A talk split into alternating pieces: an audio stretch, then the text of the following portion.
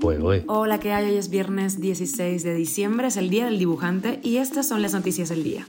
Esto es Cuba a Diario, el podcast de Diario de Cuba con las últimas noticias para los que se van conectando.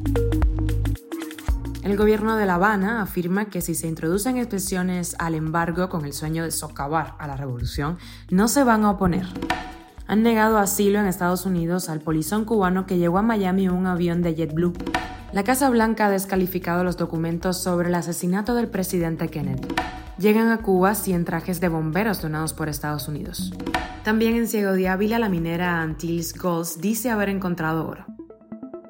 Esto es Cuba a Diario, el podcast noticioso de Diario de Cuba. El viceministro de Relaciones Exteriores, Carlos Fernández de Cosío, ha ofrecido su diagnóstico de las relaciones entre Cuba y Estados Unidos en el Instituto de Relaciones Internacionales.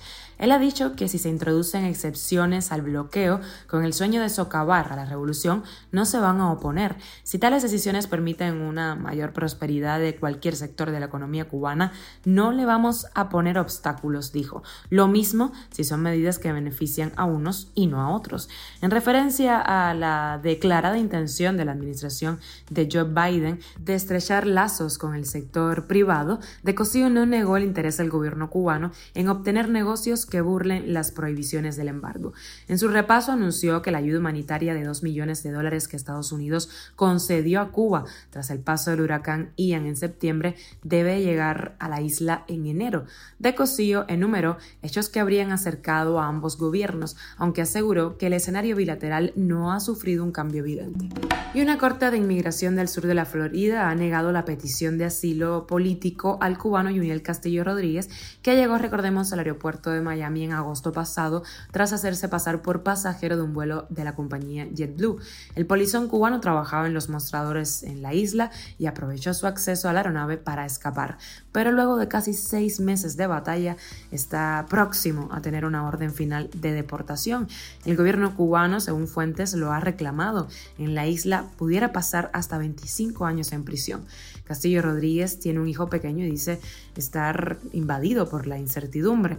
Ahora el cubano se aferra a la oportunidad que le ha dado el prestigioso abogado Willie Allen, quien ha aceptado el caso de forma gratuita e intentará revertir la decisión de la Corte de Inmigración. Cuba a diario. Y ahí en Estados Unidos nos quedamos porque el presidente Joe Biden ha ordenado descalificar miles de documentos sobre el asesinato del presidente Kennedy en el año 1963, una decisión que había pospuesto por la pandemia del COVID-19.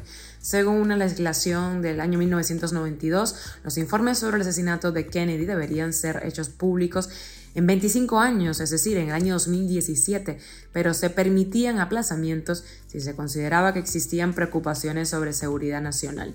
El presidente Donald Trump ordenó la divulgación de 2.800 documentos inéditos en octubre de 2017, aunque decidió mantener en secreto centenares de ellos bajo esta premisa. Y los 100 trajes de bomberos que forman parte de la ayuda humanitaria de Estados Unidos llegaron a Cuba la pasada semana, así lo confirmó Miguel Díaz Canel en el discurso ante el Parlamento transmitido por la televisión estatal. El gobernante aseguró que los trajes se están distribuyendo entre las brigadas de cuerpo de bomberos, pero no dio más detalles. La iniciativa de enviar el equipamiento de protección surgió a raíz del incendio en la base de supertanqueras de Matanzas, uno de los peores desastres de la última década en Cuba, en el cual 17 bomberos perdieron la vida. De ellos, habían varios menores que pasaban el servicio militar. Cuba a diario. También en CEO de Ávila, la minera Antil Gold dice haber encontrado oro. El Pilar vendría a ser la segunda operación de la firma en Cuba después del proyecto de la de Majagua en Isla de la Juventud. La minera australiana, que tiene proyectos de perforación avanzada para una mina de oro en la Isla de la Juventud, como veníamos comentando, y estudia otros yacimientos en Villa Clara y Las Tunas, anunció resultados alentadores en su campaña de prospección en el Pilar en Ciego de Ávila. Este otro proyecto de la empresa, localizado en una de las concesiones que posee en la región central de Cuba, habría validado un programa de perforación de 1.800 metros de extensión de un probable depósito de pórfido de cobre y oro, según reportó el medio digital Proactive Investor. El director de la exploración de la compañía informó que uno de los pozos realizados como parte de la prospección tiene el potencial para descubrir un importante depósito de cobre y oro. Los depósitos de pórfido producen más del 70% del cobre mundial y alrededor del 20% del oro del mundo. Estaremos pendientes de esa noticia. Y con la extra música, Rosalía ha sacado el remix Despecha en compañía de la rapera estadounidense Cardi B. Esto es Cuba a Diario el podcast noticioso de Diario de Cuba, dirigido por Wendy Lascano y producido por Raiza Fernández. Hasta todo por hoy, gracias por acompañarnos. Recuerda que estamos contigo de lunes a viernes y nos puedes escuchar en Spotify, Apple Podcast y Google Podcast, Telegram y síguenos en nuestras redes sociales. Yo soy Wendy Lascano, te mando un beso enorme y que pases un feliz fin de semana.